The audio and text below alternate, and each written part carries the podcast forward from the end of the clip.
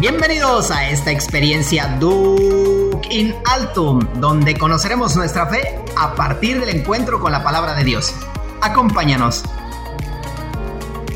Señor, danos siempre de este pan. Bienvenidos a esta sección de lección divina de tu programa favorito, Duke in Altum. Dispongamos nuestra mente y corazón. Comencemos. En el nombre del Padre, y del Hijo, y del Espíritu Santo. Amén. Espíritu Santo, Ilumina mi entendimiento, para que al leer o estudiar la Sagrada Escritura sienta la presencia de Dios Padre que se manifiesta a través de su palabra.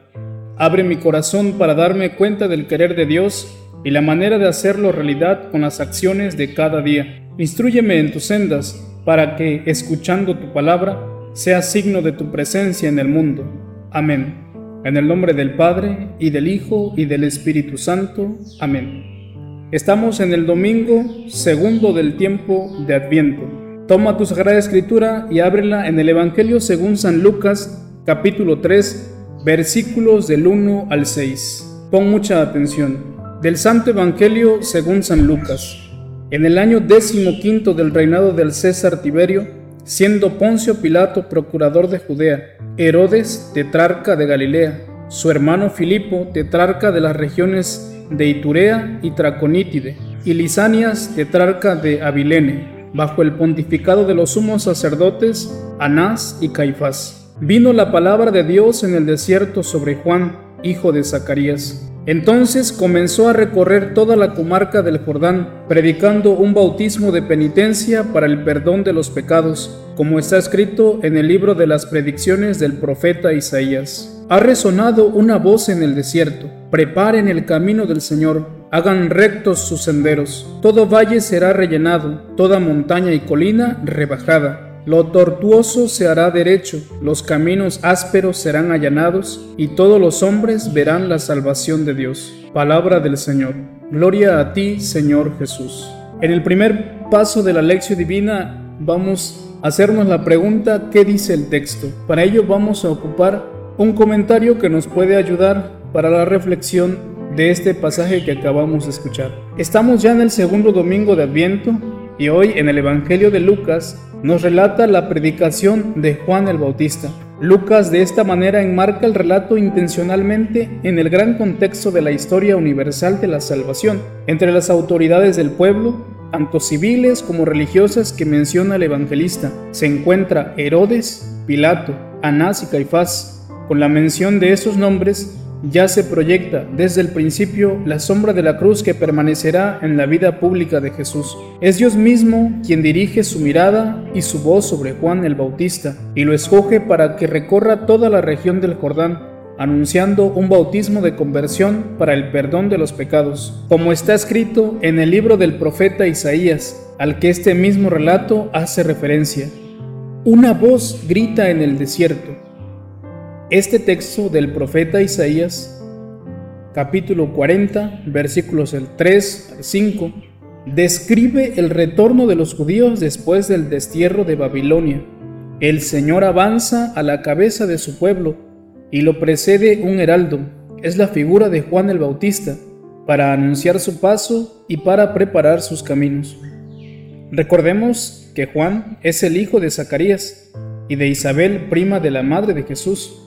El nacimiento de Juan es de por sí un designio de Dios y un milagro considerado la vejez de sus padres. Las prácticas bautismales eran frecuentes en algunos sectores judíos, pero el bautismo de Juan no tenía valor puramente ritual, sino que suponía y significaba la purificación moral, a la vez que disponía para recibir al Mesías, que iba a bautizar en el Espíritu Santo. Este texto de Isaías, que pertenece al Antiguo Testamento, nos habla de la intervención salvadora de Dios, que sale de lo inescrutable para juzgar y salvar. A Él hay que abrirle la puerta, prepararle el camino. Con la predicación del bautismo se hicieron en realidad todas estas antiguas palabras de esperanza. Se anunciaba algo realmente grande. Bien, vamos a pasar ahora al segundo momento que es la meditación, responde la pregunta ¿qué me dice el texto? Para esto vamos a ocupar algunas preguntas para que nos ayuden en la reflexión de este pasaje que hemos escuchado. ¿El anuncio del Evangelio me invita también a mí a cambiar y arrepentirme? ¿Qué me dice a mí la frase, preparen el camino del Señor? ¿Qué quiere decir para nosotros ser profetas? Ante todo y fundamentalmente significa recibir un anuncio de esperanza de parte de Dios. Todo valle será rellenado y todo monte abajado, y Dios es el sujeto de estas acciones. Él será quien rebajará los montes y rellenará los valles de nuestra soberbia, de la injusticia social, de la incredulidad de nuestro corazón, y allanará a cada uno de nosotros el camino de la conversión antes de que nos mande recorrerlo. Pero si es Dios quien interviene, quiere decir que ninguna de nuestras situaciones, por duras que sean, carecen de esperanza. Precisamente nuestro compromiso profético está para que se pueda realizar nuestra esperanza.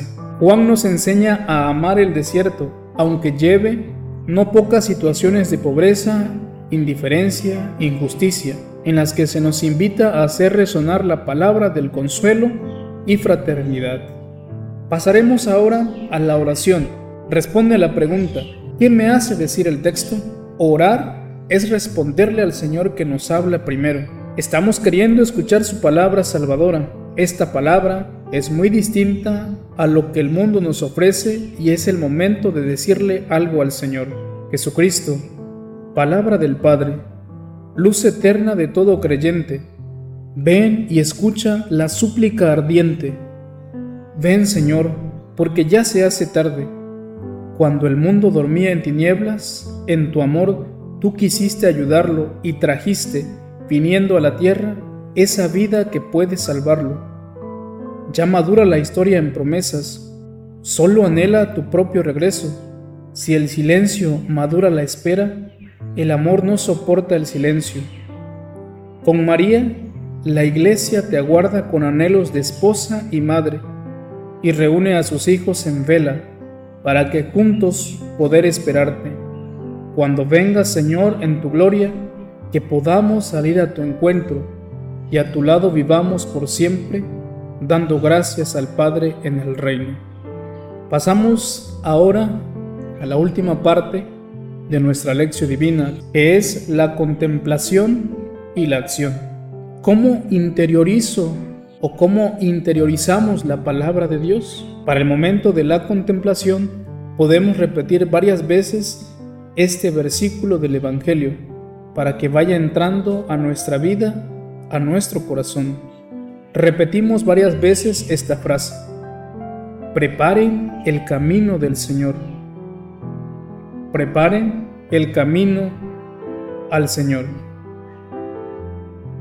Preparen el camino al Señor. Preparen el camino al Señor. Y así vamos pidiéndole al Señor ser testigos de la resurrección para que otros crean.